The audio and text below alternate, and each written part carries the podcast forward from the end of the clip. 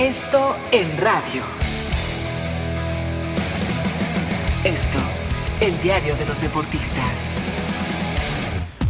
Amigos de ABC Radio, los saluda Salvador Aguilera, director del periódico Esto. Comenzó la jornada número uno del Campeonato Mexicano Apertura 2019 y de inmediato las Chivas dan de qué hablar. Una derrota realmente complicada, difícil de entender porque Chivas parece que está confundido en el terreno de juego.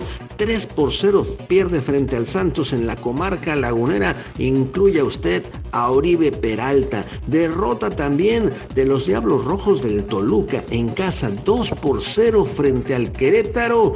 Y el Diablo ya está enojado, ¿eh? El Diablo ya está enojado. Ricardo Antonio Lavolpe muy molesto con sus jugadores por este tropiezo en el mismísimo infierno. Solamente un empate en esta primera fecha y se dio entre el Necaxa y el Cruz Azul. Además fue 0 por 0 con mucha polémica, con decisiones arbitrales que para algunos estuvieron correctas al final 0 por 0 Necaxa y Cruz Azul. Hay goleadas, la de Tigres, cuatro goles por dos le pegaron a Monarcas Morelia, dos anotaciones de Aquino que se coloca entre los líderes de goleo en este arranque de competencia. En el Estadio Azteca también hubo la del América, cuatro goles por dos frente a los Rayados del Monterrey terminó siendo gran protagonista el chileno Nico Castillo autor de dos anotaciones también para colocarse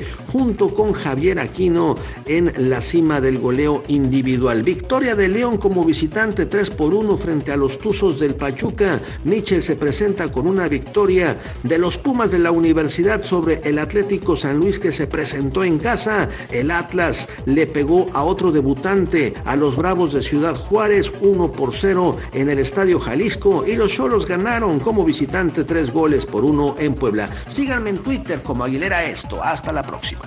Esto en radio. Esto, el diario de los deportistas.